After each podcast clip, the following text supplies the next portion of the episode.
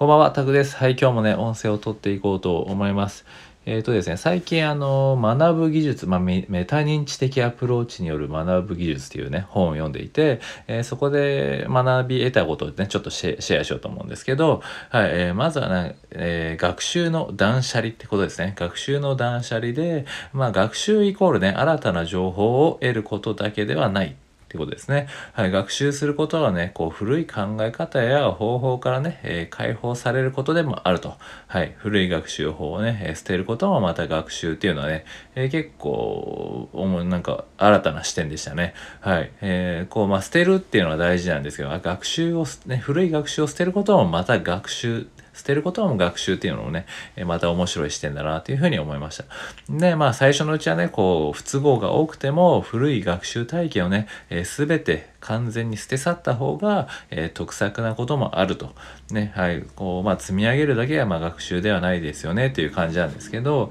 はい、まあその捨てることも大事ってことですね、学習。こう、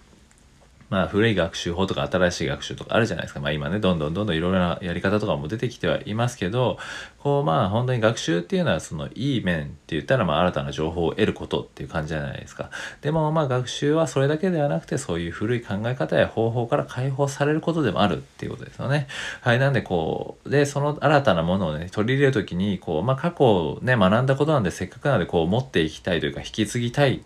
まあそこでね、そこも大事にしたい部分もあったりするじゃないですか。でも、そうじゃなくて、まあ、まあ、それが大事な時もあるらしいんですよね。ものによっては、その過去のね、学習体験をうまく引き継いで、新しい学習体験とミックスしていくことも大事なんですけど、まあそれ以外もね、えー、そうじゃない時もあると。完全に、え、新しいね、古いものは学習体験を捨て去った方が、えー、いいことがあると。ね、例えばこう、まあ、電話番号とかも、こう、なんですかね、こう似たような番号よりも、えー、全く違う番号の方が覚えやすいみたいなことをね、例で挙げてたんですけど、その話では。まあ、そういった感じで、こう、結局、その、過去と新しいものが似て、ちょっと似ていると、まあ、摩擦を起こすというか、なそこがねうまくねこう引き継げないというかちょっとねそこで変に摩擦が起きてこう学びがこうなんですかね、こう促進されないというか、っていうことがあるらしいので、あえてこう捨て去ることで、完全に捨て去ることで新しい学びがね、スッと入ってくるようになるっていうね、えー、考え方だったんですけど、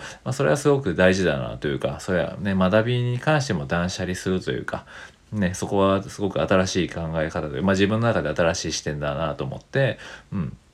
で、その積み上げるだけ、まあ学習ってこうね、どんどん積み上げていくイメージですけど、こう捨てることもまた学習っていうのね、すごく、えー、いい視点だなというか、自分もね、学びになったので、えー、今回はそこの部分を、えー、シェアしました。まあ、ぜひね、学び方を学ぶっていうところなの本なんですけど、はい、すごくね、その、もしよければね、このメタ、メタ認知的アプローチによる学ぶ技術っていう本なんですけど、はい、もしね、気になる方は読んでみていただければと思います。すごくね、学び方を学ぶっていう部分で面白いので、まあ僕も今このメタ認知的な部分をすごく学んでるんですけど、はい、ね、そこも学べるので、ね、こう学び方を学ぶってやっぱすごく大事だと思うので、えー、まあここをまた気づきあったらね、どんどんシェアしていこうと思います。はい、ということで今回はその、何ですかね、まあ学習を捨てることも大事、まあ学習の断捨離もね、大事だよっていうところね、えー、お話をさせていただきました。はい、ということで、えー、今回は以上にします。では、失礼します。